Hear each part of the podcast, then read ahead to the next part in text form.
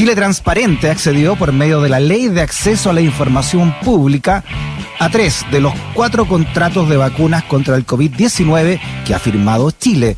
Esto luego de que el Consejo para la Transparencia acogiera el amparo presentado por la agrupación y ordenara a las farmacéuticas a entregar dichos documentos. ¿Qué hay ah, tras estos contratos y por qué hubo resistencia para que fueran públicos? Lo conversamos con el director ejecutivo de Chile Transparente, parte también de nuestro programa, Alberto Precht. ¿Cómo está Alberto? Bienvenido. Hola Freddy, muy buenas tardes. Muy bien, gracias tú. Bien, bien, ya volveremos a eh, pandemia mediante a hacer los paneles de conversación, Alberto, de los cuales tú eres parte. ¿no? Este tema lo estaríamos tratando en ese panel de conversación. ¿Por qué, eh, ¿por qué hubo resistencia a que fueran públicos y con qué se encontraron? Bueno, lo, primero que hay que señalar es que nosotros desde Transparencia Internacional estamos presentes en 120 países. Y en la mayoría de los países donde estamos presentes estamos haciendo solicitudes de este, de este aspecto. Y en general ha habido una política global de los laboratorios en todos los países del mundo, Europa, África, Centroamérica y también, por supuesto, en Sudamérica, a no entregar las negociaciones y los contratos que han tenido con los estados. Chile es de los pocos países donde nosotros en el mundo hemos podido acceder a esta información. Y eso habla muy bien de nuestra ley de transparencia y de nuestro Consejo para la Transparencia. En otros países, como por ejemplo Perú o Colombia, estamos en este momento litigando en tribunales, o eh, no recuerdo muy bien cuál era el país, pero también eh, creo que era creo que era El Salvador, por ahí, nos señalaron que eh, una vez que se termine la pandemia nos pueden entregar la información, ah, lo cual eso puede ser en 20 años más. Ya sabemos que las pandemias se levantan mucho después de que terminan sus picos. Pero hoy día en Chile tenemos esta información y la resistencia, como, como te digo, más bien se trata de una estrategia global de no entregar esta información. pero aquí estaba, disculpa, pero acá estaba... Alberto, estoy leyendo acá la radio Bio Bio, ¿no? Y dice guerra total, el laboratorio AstraZeneca y tampoco el Ministerio de Salud eh, quieren, se unieron, ¿no? Para no revelar estos convenios de vacuna y ustedes, como tú dices, gracias a este Consejo para la Transparencia se obliga a, entregar estos datos. ¿Por qué no se quieren entregar y con qué se encontraron? Te preguntaba. Primero señalar que el caso de AstraZeneca es un poco distinto porque es el único al cual no hemos podido acceder. Entendemos que no hemos podido acceder porque en AstraZeneca todavía hay algún tipo de negociación pendiente y por eso el Ministerio de Salud y la empresa han sido muy tajantes en no entregar la información. En el resto, es decir, Pfizer, BioNTech, Sinovac y Johnson Johnson, pudimos acceder a los contratos. ¿Qué nos encontramos? Bueno, primero que se aplica el, principio de divisibilidad. ¿Qué significa esto, Freddy, en términos muy sencillos? Que obviamente aquello que puede afectar a la salud de la, de la, de la población no se nos entrega, está tarjado. ¿ah? Por ejemplo, a nadie le van a entregar la fórmula de vacuna o la fórmula en que se eliminan las vacunas. Por ejemplo, la, la, de Pfizer sale qué hacer con los excedentes ¿ah? de las vacunas y eso evidentemente está tarjado. Pero lo que sí tuvimos acceso es ¿Qué pasa? O sea, primero, ¿cómo se llegan los, los acuerdos? Después, ¿qué pasa si hay algún tipo de problema? Por ejemplo, un terremoto, fuerza mayor, eh, ¿cómo se resuelven los conflictos? Eh, las cláusulas anticorrupción de cada uno de esos contratos. ¿Cuál es la jurisdicción que debiese aplicarse? ¿Cuáles son las renuncias que hace el Estado y cuáles son las renuncias que hace la empresa eh, en estas materias? Aquí no accedimos, y esto es muy relevante, no accedimos al precio unitario por vacuna. Ah, no, ¿ah? Eh, y podemos entender que no accedimos a eso porque se puede entender que eso es un secreto comercial que pudiese afectar, por ejemplo, en la negociación de Pfizer o de algún otro laboratorio con otro país del mundo, suponiendo que hay precios distintos dependiendo del país de, eh, en que se provee la vacuna. Ya, pero por otro lado, eh, tampoco sabemos cuánto gastamos como Estado en esto, ¿no? Sí, sí, sabemos el total. Sabemos el total y sabemos los montos brutos. Y, Chile tiene una diferencia también que habla muy bien del país en esta materia, que el gasto de vacuna está en el presupuesto nacional. Eh, no es un gasto extrapresupuestario, por lo cual al gasto de vacunas, tanto el Congreso Nacional como la Contraloría General de la República le puede hacer un seguimiento a detalle. En otros países lo que se hizo fue generar un gasto extrapresupuestario, sin reglas de control. Y eso la verdad que es una, una caja absolutamente negra. Ahora, sabiendo el precio global y dividiéndolo por la cantidad de vacunas, es fácil saber entonces cuánto vale cada vacuna. Sí, de hecho, al inicio, cuando se adquirieron las primeras unidades, eh, se sacaron algunas estimaciones en prensa. Yo las tengo por acá, pero claro, yo supongo que también el precio de la vacuna debe ir cambiando según la cantidad que se va comprando. Recordemos que, por ejemplo, con Sinovac se partió con una cantidad bastante menor de la que hoy día se tiene, con Pfizer lo mismo. Eh, son contratos que han ido creciendo en el tiempo y además la vacuna no es algo que se va a comprar por una vez en la vida, sino que al igual que, por ejemplo, que la vacuna de la influenza, que se la compramos, de hecho, a, a, Sinovac, eh, va a ser algo que va a ser más bien contratos permanentes del Estado. Esta, estas eh, cifras, ¿no? estos contratos, eh, ¿se pueden leer íntegramente dentro de una página de ustedes, por ejemplo? Sí, absolutamente. Nosotros las pusimos a disposición de toda la población en chiletransparente.cl. ¿Ya? Están en la portada, cada uno puede bajar los acuerdos y también, de hecho, pusimos también el acuerdo COVAX que eh, se nos entregó hace ya mucho tiempo por parte del Ministerio de Relaciones Exteriores y también el reclamo que hace AstraZeneca para no entregarnos la información, que esperamos en todo caso ganar en la Corte y tener a AstraZeneca también eh, sobre la mesa. ¿Y qué dice AstraZeneca puntualmente? ¿Por qué no lo entrega? AstraZeneca, bueno, la verdad que lo que hace es usar las causales que la Constitución permite, que dice, esto mm. afecta la salud pública y por ende el interés de la nación, y afecta además la función del Ministerio de Salud y privilegios comerciales, es decir, derechos de terceros. Pero lo que tiene que hacer AstraZeneca, y por eso es tan importante que en Chile exista el Consejo para la Transparencia y exista este procedimiento, es probar el daño. O sea, no basta con que yo diga, Freddy, no, yo no te entrego esta información porque afecta a la seguridad nacional. Y punto. Tengo que probar cómo afecta a la seguridad nacional. Tengo que probar cómo afecta a la salud pública. Mm. Y eso es lo que en la Corte va a tener que eh, poder comprobar. En el caso de, las otras eh, que no fueron a la Corte de Apelaciones, en el Consejo para la Transparencia no fueron no fueron capaces de probar evidentemente el daño. El Consejo para la Transparencia por eso accedió parcialmente a nuestra solicitud, tarjando aquello que evidentemente mm. afectaba a la salud nacional. Acá hay algo importante, Freddy, porque mucha gente nos dice, pero ustedes ponen en riesgo la estrategia de la pandemia, de transparente, siempre dejándola embarrada, bla, bla, bla. No, nosotros no queremos poner en riesgo la salud de las personas, al revés.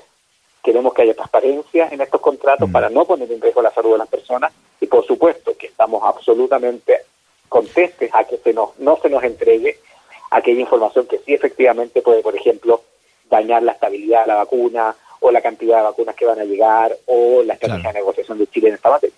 Sí, precisamente te llegaba una pregunta al respecto de una auditora, que Claudia, dice, eh, ¿cómo hacen para que la solicitud de la información no aumente las suspicacias o potencie movimientos antivacunas, ¿no? entendiendo que la transparencia también es necesaria, dice nuestra auditoria, Claudia? Sí.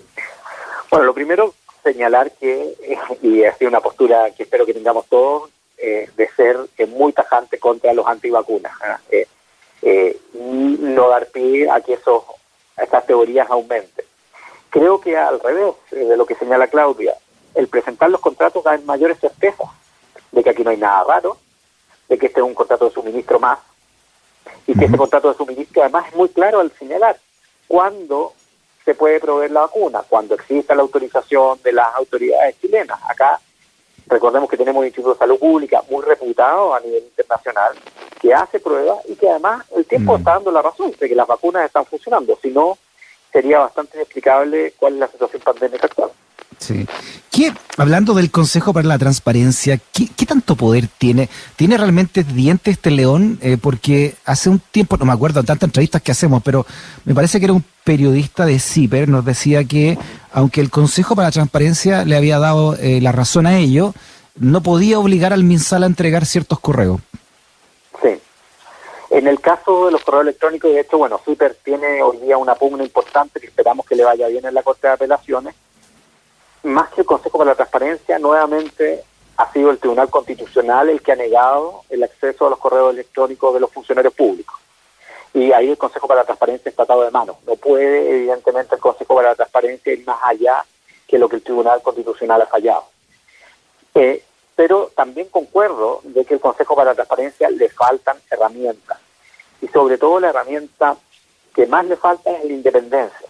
Hoy día seguimos mm. teniendo un Consejo para la Transparencia que es coteado políticamente, que tiene personas de alta estatura, que lo están haciendo muy bien, etcétera, pero cuoteado políticamente mm. a, fin, a fin de cuentas, y eso puede alterar las mayorías circunstanciales que sean en el Consejo. Nosotros hemos propuesto una y otra vez que esto tiene que ser un Consejo absolutamente técnico. Es más parecido a un tribunal que a un ministerio, por decirlo así.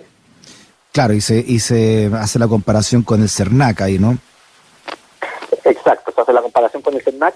El CERNAC, a mi juicio, es un león con menos dientes, aunque el Consejo para la. Transparencia, porque por lo menos en el Consejo para la Transparencia tú tienes tensión entre los dos sectores políticos, digamos, del pasado, pero sigue habiendo tensión. Eh, y además, eh, uno puede hacerle mayor presión al no ser un órgano que depende del mm. eh, presidente de la República. O sea, obviamente, Freddy, para llegar a estos contratos, no solamente tuvimos que hacer una buena argumentación jurídica, sino que también que hacer mucho trabajo en redes sociales, mm. demostrar que transparencia internacional es que está detrás de la, de la información, eh, y efectivamente también generar eh, los ambientes para que esa información se entregue. Como te digo, en otros países nos ha ido muy, muy mal con la entrega de la información. En Argentina, por ejemplo, mm. nos negaron completamente la información, o sea, no tenemos ni siquiera la coma de los conceptos. Muy bien, hecha la invitación entonces, Alberto, para, para eh, acudir a la página de Chile Transparente y ver estos contratos, al menos los que han podido entregarse ya. Eh, me gustaría que saber tu opinión también lo que, de lo que está ocurriendo con el exalcalde Miguel Ángel Aguilera, eh, ahí en detención preventiva en Santiago 1, ¿no? el exalcalde de San Ramón. ¿Qué te parece a ti esa señal? Bueno, era una señal que estábamos esperando hace mucho tiempo. Los que hemos estado en este caso ya hace más de cuatro años, que hemos tenido que soportar los amedrentamientos del entorno de Aguilera. En el caso personal, querellas que no han llegado a ninguna parte, cada vez que se ha hablado, eh, en medio de comunicación llegan ataques por redes sociales de, cercanos a, este señor. Y bueno, es muy importante que se hayan empezado a acreditar eh, determinadas verdades judiciales. Falta mucho en el camino. Mm. Pero lo más relevante, y ayer estuve las 12 horas viendo eh, la audiencia, es lo que señala la jueza. Los delitos de corrupción no son un delito contra el patrimonio, no es como robarse un chocolate, sino que son delitos contra la democracia y el orden público. Es algo que hemos hablado en tu programa muchas veces y yo mm. siempre lo, lo planteo. El bien jurídico protegido acá no es en la plata de los chilenos solamente, sino que es la democracia. Y entonces se demostró ayer, y por eso se pone en previsión preventiva, que la libertad del señor Aguilera pone en riesgo la democracia y el Estado de Derecho porque ha cometido potencialmente mm. actos de corrupción que ayer por lo demás, cuando uno veía la defensa del señor Aguilera, eran bastante inverosímiles sus explicaciones para tratar de derrumbar la mm. tesis de, la, de los querellantes y del de Ministerio Público. Claro, no, por ejemplo, estos más de 250 millones de pesos que no se saben por qué los tiene, ¿no? ¿Cómo lo justifica, no? la verdad que las explicaciones no calzaban, o sea, eh, habían cosas tan inverosímiles como que él señalaba que los pagos de una vivienda que tiene en la Reina Alta los había hecho con la venta de otra vivienda, pero las fechas no calzaban. Entonces mm. uno decía, pero ¿cómo? Si todavía no había ni siquiera una idea de comprarse la otra propiedad vendió la otra, que una promesa para comprarse esta, y además, bueno, el Ministerio Público dio otras incoherencias que podrían abrir aún mayores tipos penales, ¿ah? algún tipo de mm. falsificación de instrumento público, eh, en algunos de estos contratos que ayer presentó la defensa. Así que este es un caso que recién se inicia. Eh, creemos que es una buena señal que se da de que los delitos de corrupción tienen que ser tipificados como delitos contra la democracia, contra el mm. Estado de Derecho, y por lo mismo, cuando haya indicios que una persona haya cometido estos delitos, se eh, tome este tipo de cautelares como en la prisión presa. Estamos hablando de que Miguel Ángel Aguilera, como tú explicas, eh, eh, Alberto, está formalizado por presuntos delitos de cohecho, lavado de dinero y enriquecimiento ilícito. No hay que olvidar que él, antes que explotara este caso, era un connotado militante del Partido Socialista, ¿no? La comuna de San Ramón es la que tiene más militantes eh, per cápita del país. Entonces, ¿qué, qué, lazos se podrían eh, ver ahí? ¿O esto está centrado únicamente en la figura de Aguilera?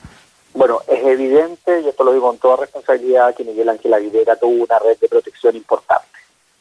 Eh, y tuvo que llegar, eh, en términos muy vulgares, la sangre al río, eh, el empezar a perder de político, la valentía de los periodistas, de CIPER y sobre todo Patricio Núñez y Jaime Pinochet, de antes Informe Especial, hoy día de Canal 13, persistente año tras año, con, nosotros trabajaron casi todos los casos, ¿ah? buscando efectivamente que la red de Aguilera siguiera operando en San Ramón, lograron finalmente que en una elección interna del PS este señor haya sido expulsado, él renuncia, pero en la práctica es expulsado, y demostrar que el padrón de San Ramón era un padrón absolutamente adulterado. piensa que era tan grande el padrón de San Ramón que San Ramón era más que todas las otras regiones, excepto la metropolitana junta, y mm. era por sí solo el 20% del padrón. Entonces, eh, era el que, el que tenía San Ramón tenía el Partido Socialista. O sea, basta recordar también informes de prensa, me parece que sí, pero puntualmente, como tú lo recuerdas, eh, señaló que el presidente del Partido Socialista, el senador Elizalde, había sacado sus documentos de conducir precisamente en la comuna de San Ramón. O sea, ese nivel de cercanía tenía en las altas esferas del Partido Socialista, ¿no?